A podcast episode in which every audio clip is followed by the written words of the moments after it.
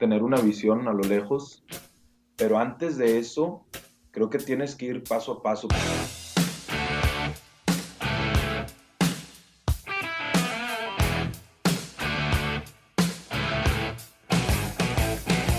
Hola, bienvenidos otra vez al segundo episodio de Servivir. Nos da mucho gusto que estén aquí y antes de pues empezar a cotorrear como nos gusta, de lo que nos gusta y de lo que nos interesa, nos apasiona, etcétera, les quiero presentar aquí a nuestro segundo invitado, Salvador. Bienvenido, Salvador. Muchísimas gracias por venir. Muchas gracias a ti, Regina, por la invitación. Pues nada, creo que algunos habrán conocido a Salvador y otros no, y por lo mismo me gustaría que me ayude Salvador a, presentarte un poquito para, para, que te conozcan, para que conozcan lo que haces, te ubiquen, etcétera. Pues bueno, mi nombre es Salvador Pérez Alfaro, soy ingeniero mecánico administrador, graduado de la Universidad Autónoma de Nuevo León. Soy el fundador de Ayure. Es, una, es la app para la recolección de material reciclable a domicilio que conecta a las personas que reciclan con recolectores y centros de reciclaje. Estamos 100%, eh, 100 enfocados en desarrollar la, la, tecnología, la app que conecta a estos tres actores. No tenemos ni los centros, ni los camiones, ni nada de esto, simplemente nos estamos enfocando en ser la herramienta que comunica a estos tres actores y entregar lo que, son, lo que es un reporte ecológico de cómo se está ayudando al planeta a través de, del reciclaje. Entonces, nada más para que ubiquemos, porque yo también me tardé un poquito en entender, Ayure es como el Rappi pero para eh, pues temas de reciclaje, cartón, latas, vidrio, lo que quieran. Pues qué chido, la verdad es que suena bien fregón.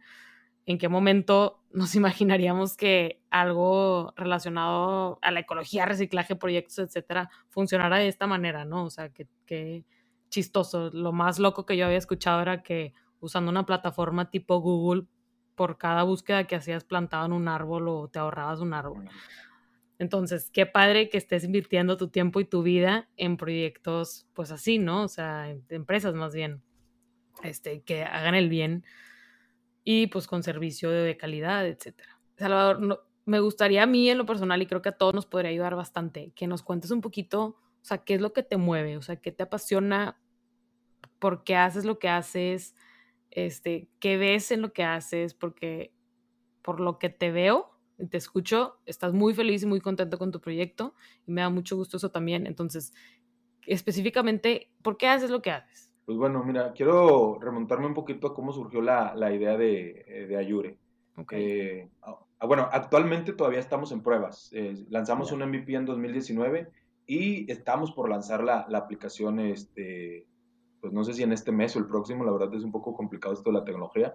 Okay. y ya la estaremos lanzando en diferentes ciudades con las que ya tenemos acuerdos con centros de reciclaje recolectores como Cancún, eh, Veracruz, Tamaulipas, Ciudad de México, Monterrey y todo esto. Entonces todavía, en sí todavía le falta la aplicación para que salga, para que salga este, en las tiendas y la puedan usar.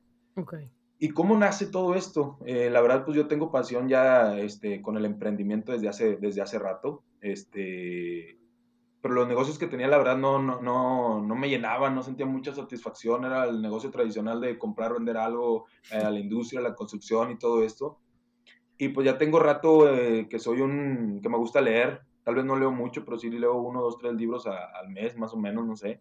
Este, y pues a partir de ahí, eh, con lo que yo ya tenía de, de emprendimiento, a partir de los libros de lo que de cómo ayudar a los demás, de cuando ayudas a alguien más se te regresa y todo esto, pues fue un poquito naciendo esta idea y después recuerdo cuando fue así como que ahora sí el, el boom, fue cuando conocí al, al pepenador de mi colonia, okay. al señor Próspero Villanueva, que, que en Ayure ya no les decimos pepenador, les decimos recolectores. Este, ya desde ahí estamos tratando también de cambiar un poquito esos estigmas de que hoy sabes que es un recolector. Sí. Entonces recuerdo que fue una, un día después de la Navidad del 2016, eh, llega, llega el señor, y me pide las latas de aluminio y cartón que teníamos ahí, ahí en la casa y claro que se las di, se las di con gusto y pues nada, me dejó, me dejó mucho pensando, me dejó mucho pensando y dije, no puede ser posible que personas como él ayuden tanto al planeta y no los podamos ayudar separando, separando el material eh, reciclable que, generamos en la casa y que se lo lleven porque muchas veces también oigo de que dicen es que la basura debería de, de, segregar, este, los camiones de basura deberían de pasar por la basura este, a las casas. Pero la verdad es algo ya muy complicado porque el sistema ya lo tienen muy estructurado, costos y todo esto, y no se dan cuenta que hay muy, una industria al lado de la recolección de basura, que es el reciclaje, que viven muchas personas de ello. Entonces, de ahí empecé a, a, a ver toda la industria. Eh, me imagino que a todos les ha pasado que cuando quieres comprar un carro, no sé si a ti te ha pasado, Regina, que quieres comprar un carro y lo empiezas a ver en todos lados. Sí. bueno, así me pasó, ¿no? Entonces yo vi, empecé a ver al señor Próspero y después lo empezaba, empezaba a ver todos los eh, recolectores por todos lados, los centros de reciclaje, y a partir de ahí, eh, de Don Próspero, de que trabajé en un centro de reciclaje, dije, ¿cómo podemos mejorar esta industria? La industria eh, del reciclaje es muy grande a nivel global, no siquiera en México. Nada más para, para que te des una idea, yo en el centro de reciclaje que trabajo son como 10 personas, o trabajé, perdón. Al día de hoy recicla 14 toneladas de material al día. 14 toneladas. Y te estoy hablando solo de metales. Entonces imagínate. Ahora agrégale todos los otros eh, materiales que se reciclan como papel, cartón, metales, plástico, eh, hoy en día hasta colillas de cigarro y todo esto. Me fui adentrando, fui conociendo todo esto y así es como nace esta, esta inquietud y veo el potencial de, de la industria del reciclaje que desgraciadamente en México eh, está visto como algo, como un giro negro. El gobierno no lo, no lo ha ayudado mucho. Entonces, desde mi parte y lo que yo he investigado, creo que es una enorme salida para lo que vivimos hoy en día de la basura. Si pudiéramos, el mismo gobierno pensar un poquito diferente y empezar a ayudar a este tipo de centros de reciclaje, ponerle ciertas normas y facilidades, creo que todo sería mucho más fácil en, vez de estar buscando rellenos sanitarios donde enterrar la basura, generar esa cultura de que haya centros de reciclaje como si fuera un Oxxo en cualquier, en cualquier lado, ¿no? Entonces, sí, claro. por ahí fue naciendo todo esto. Y justo también porque, pues, bueno, tú y yo que somos aquí de Monterrey, pues vemos, o mínimo nos pega a mí en el orgullo, pues que seamos de las ciudades más contaminadas de Latinoamérica. Qué fuerte, o sea, porque son muchísimas las ciudades, o sea, ¿cuál es la probabilidad de que sea la nuestra? y qué padre, pues empezar a intentar erradicar ese tipo de temas de, pues sí, porque al final, o sea, contaminación, ¿no? En el aire, aquí así está en Monterrey, y me acuerdo perfecto que había veces que yo estaba en prepa o en secundaria, no me acuerdo, donde no nos dejaban ir a entrenar porque no podíamos, porque estaba muy contaminado el aire. O sea, ¿en qué mundo o en qué lugar pasa eso, no? Qué fuerte.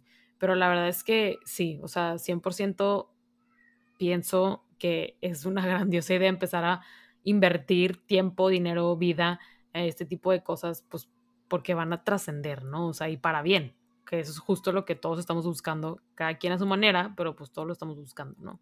Ahorita que nos platicabas de esto, este, de Don Próspero, quería preguntarte si, si consideras que esa experiencia en tu vida de, de Navidad 2016 fue como un parteaguas o cómo lo identificarías en tu vida de servicio, por así decirlo, para, para tú estar aquí en este momento, o sea, cómo o qué fue lo que viviste, leíste, entendiste captaste, no sé, para que te dirigieras hacia, hacia acá?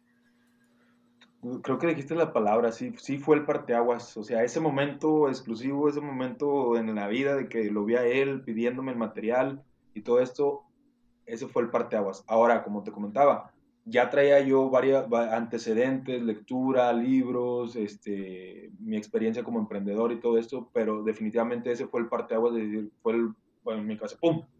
Digo, es esto, y es así. Y no vengo a descubrir tampoco el hilo negro, o sea, en realidad esto del reciclaje ya, ya, ya el, proceso ya funciona como tal, ya a lo mejor te ha tocado ir a las, o ir a las camionetas, compro boilers, colchones, boilers, todo, ah, bueno, o sea, ya pasa, ya van los, las camionetas a las escuelas y recogen, que no solamente son empresas grandes, ya hay personas con centros que van y recogen el papel, el cartón a mí me tocó entrevistar a, a una secretaria, fíjate, súper interesante, porque también después los invito a, a, mi programa en Facebook Live en, en, la página de Ayure, que nos sigan. Este, me tocó entrevistar a una secretaria que por las mañanas trabajaba en el municipio de Guadalupe y por las tardes iba a recoger todo lo que son libros, libretas a donde le hablan. Entonces, ¿sabes cuánto ha llegado a meter en su carrito Aveo? Casi una tonelada, casi una tonelada en el Aveo. Entonces yo platiqué con ella, también súper padre su experiencia y todo esto, y ella lo hace en el, por las tardes y de ahí genera un ingreso extra. Y todavía lo padre es que todavía les pagaba 50 centavos por kilo a las personas que le daban los libros. O sea, iba por el material, les pagaba y ella se lo llevaba y ella generaba un ingreso. Entonces, exactamente. Y ella trabaja en el mismo centro que el que lo compra. Entonces, te digo, es un proceso que ya, que ya está. Entonces, Ayure lo que trata es simplemente facilitarlo aún, aún más a través de la tecnología, que sea mucho más fácil para todos. Pero el punto fue haber conocido a Don Próspero y cada vez que ya siento que voy a aventar la toalla, me acuerdo de ese tipo de experiencias como se llama Erika, Erika, la, la, la, que es secretaria. Hay historias, hay, hay, hay, emprendedores que ya la han hecho muy bien y, y, eso es lo que me invita a seguir y es lo que el, momento ese fue, fue el parteaguas haber conocido a Don Próspero y a los que voy conociendo día a día, como ahorita también te voy conociendo a ti. Oye, pero qué padre que, o sea, como ahorita estabas contando y me entró, me entró a la cabeza, o entendí por fin, o sea, esto funciona porque todos generamos ese tipo de, pues no sé si se diga residuos o cosas que se pueden utilizar para que tanto Erika como, como Don Próspero, como tú, este, puedan hacer algo bien con eso, ¿no? Y, y qué, interesante porque pues eso significa que, que sí sirve, o sea, sí o sí. Y si, y si tú que estás escuchando esto no generas ese tipo de residuos, pues muchas felicidades porque eres uno en un millón. Este, sigue así, eh, pero para todos los mortales, nosotros, pues qué padre que existen herramientas así, ¿no? Y justo, pues ahora con, la, con lo mismo de la generación de que pues ya venimos casi que con el gadget desde bebés, pues qué fácil, ¿no? O sea, qué manera más fácil de hacerlo. Ahorita que también estabas, este, pues platicándonos de esas experiencias, como que me entró la duda de qué significa ayure. Digo, yo por simple vista y por entender, etcétera, me imagino que tiene algo que ver con ayuda, pero pues no, no dice ayuda, dice ayure. Entonces quería ver si nos puedes contar tantito de qué significa ayure, porque pues yo también inventé una palabra de servir, por si no, no se acuerdan. Este, pero cuéntanos qué significa ayure. Pues casi le atinas, te faltaron las últimas dos. La verdad es un juego de palabras. Ayude, ayuda y RE de recicla. Ayuda y recicla. Entonces ahí fue el juego de palabras, ayure. está chido la verdad. Yo soy súper de combinar palabras, o sea, servir también está falsísima y, y, tiene muchas palabras metidas ahí, según yo, ¿verdad? Espero que se entienda. Pero, pero qué padre, ok. Este, te quería preguntar también, o sea, día a día, como tú dijiste, ¿no? Que, que cuando de repente te da flojera o te, te, estás cansado y no quieres seguir y que te acuerdas de estas historias que, que tienes, que, que te han contado, que te han confiado, para seguir adelante, ¿qué nos recomendarías, aparte de, acordarnos qué es lo que nos, nos mueve o por qué estamos haciendo lo que hacemos para ganar esa lucha de la flojera, por así decirlo, o de lo que sea que nos dé en el momento para sí decidir servir, eh, pues día a día, ¿no? O sea, porque pues es una lucha, o sea, nos cuesta servir, eh, servir es como salir de ti, pues para entrar en alguien más, ¿no? Entonces, pues obviamente hay veces que no, no queremos salir de nosotros mismos porque pues somos seres egocéntricos, entonces, ¿qué nos recomendarías pues para ganar esta lucha de, de pues del servir día a día? Creo que, al menos en lo personal, mi punto de vista es una visión, tener una visión a lo lejos, este, hacia dónde quieres llegar, subir la montaña, no sé, esa visión. Pero antes de eso, creo que tienes que ir paso a paso, porque si nada más mantienes una visión muy alejada y, eres muy ambicioso y te la pones muy lejos, pues vas a tirar la toalla muy rápido.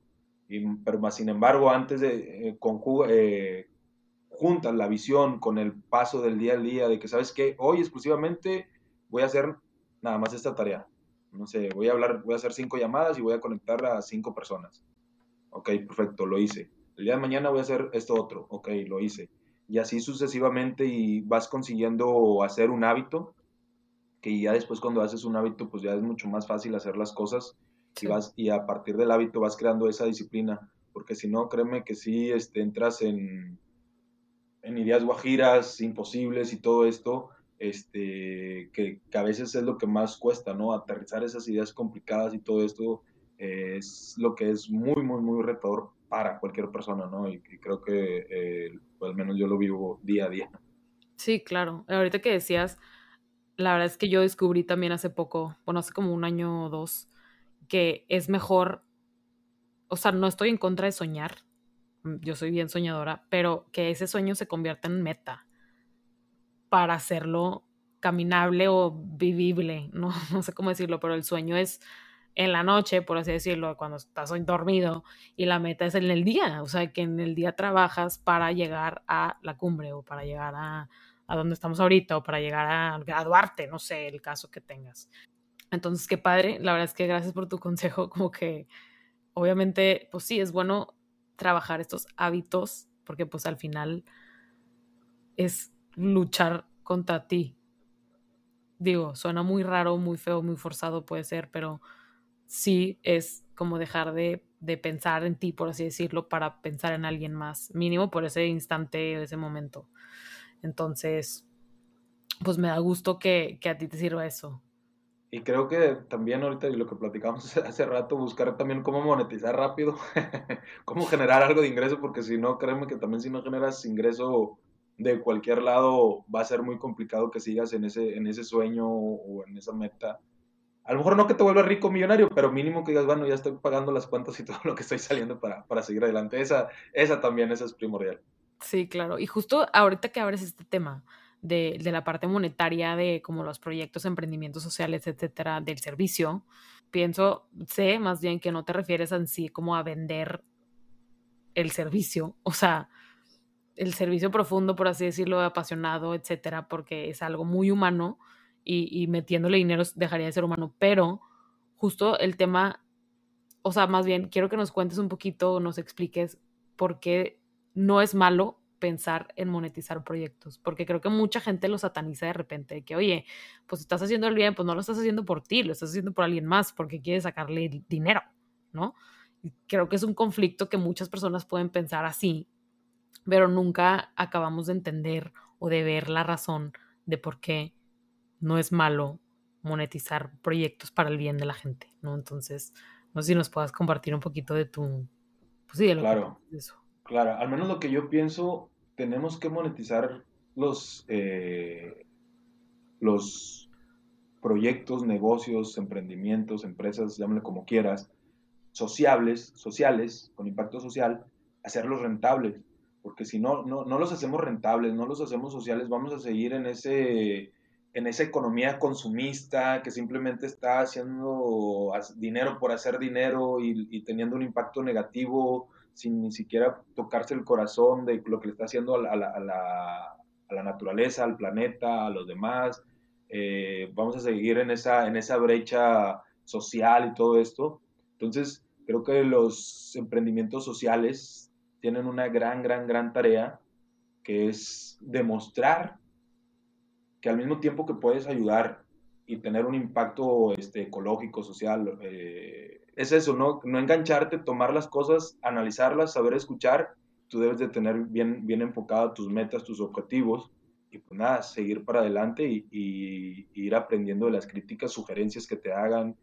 Pues mira, yo la verdad es que no soy experta en esto y creo que no soy experta en nada, pero este, estaría muy interesante ver pues a dónde nos lleva este tipo de acciones, emprendimientos, etcétera. Pues espero que todo se desarrolle, como tú dices, la tecnología que ahorita está al tope, pues venga a traer este tipo de cosas este, buenas, ¿no? De que, pues sí, para bien, para el bien del, del mundo, del, del clima, del cambio climático, etcétera, que tampoco soy experta en eso, pero pues sí sabemos que es un tema un poquito sensible, alarmante ahorita. Entonces, que, que todos estos proyectos esperemos que hagan mucho bien justo en esto y pues para todo el mundo, porque pues al final, si el impacto que tú estás haciendo es, no sé, menos contaminación, pues eh, le va a afectar a todos de manera positiva, porque va a haber no sé cuántos gramos menos de contaminación en el aire, ¿no? Y, qué padre, qué interesante que, pues que así sea, ¿no? O sea, que no sea tan exclusivo ese bien que, que hacen con Ayure. Pues nada, muchísimas gracias por venir. No, pues nada, la verdad nada más este, agradecerte la, la, invitación, el tiempo y pues nada, este, lo que necesites, pero cada vez estoy más convencido que soy un apasionado de lo que estoy haciendo y, creo que eso es muy, muy importante para que Ayure pueda ver la luz y sea una realidad. Claro, justo creo que esa es la clave, ¿no? Que te apasione, que te guste y que seas feliz con eso. Entonces me da mucho gusto que sea así. Gracias a ti por acompañarme en estos minutitos para, para contarme un poco de ti, de lo que haces, etc. Y pues nada, gracias a todos los que están invirtiendo su tiempo en escucharnos. Los invito a seguir a Ayure. Están como ayure.mx en Instagram y en Facebook. Entonces sean bienvenidos a visitarlos. La verdad es que trae un proyectazo como ya pudieron escuchar. Y pues nada, otra vez muchísimas gracias Salvador, espero vernos pronto, a ver si cae un segundo episodio con Ayure, estaría increíble. Y acuérdense también que me pueden seguir a mí en cualquier plataforma como at Muchísimas gracias.